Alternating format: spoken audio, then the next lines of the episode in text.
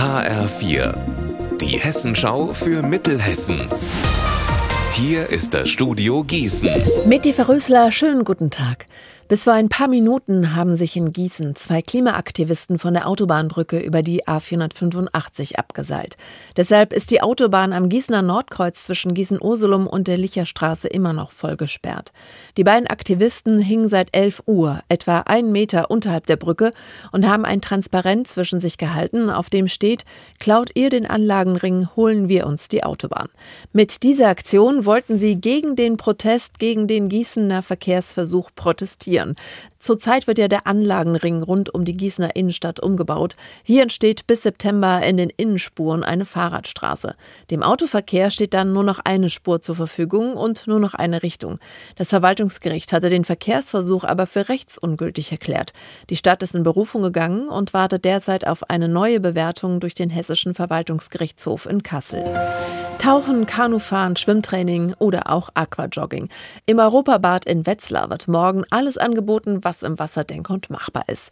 Denn das Europabad feiert 50. Geburtstag und zur Feier sind alle eingeladen. Mehr von Marc Klug. Der Eintritt ist frei und eine Anmeldung ist auch nicht nötig. Um 13 Uhr geht's im Freibad los mit einem Schnupperkurs vom Wetzlarer Tauchclub. Gleichzeitig stehen im Hallenbad Kanus für die 50-Meter-Bahn bereit. Dazu gibt's Tipps von der Deutschen Lebensrettungsgesellschaft DLRG, einen Wasserparcours oder auch einen Aquagymnastikkurs. Für die, die bei dem anstrengenden Wassersport zwischendurch auch mal eine Pause brauchen, steht übrigens auch Kuchen und Pizza bereit.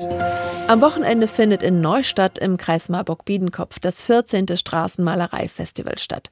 Internationale 3D-Maler verwandeln die Marktstraße und die Allee im Bürgerpark in einen bunten Bilderteppich. Anna Spieß. Da sieht man dann zum Beispiel eine Eidechse, die sich aus dem Boden gräbt oder ein Mädchen, das die Stufen eines Schwimmbeckens runterläuft. Ziel des Festivals ist es, Menschen mit unterschiedlichem Alter, Herkunft und Religion zusammenzubringen.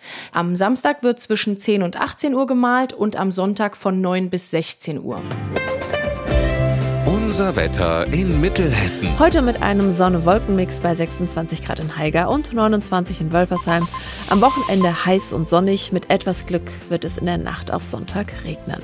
Ihr Wetter und alles, was bei Ihnen passiert, zuverlässig in der Hessenschau für Ihre Region und auf hessenschau.de.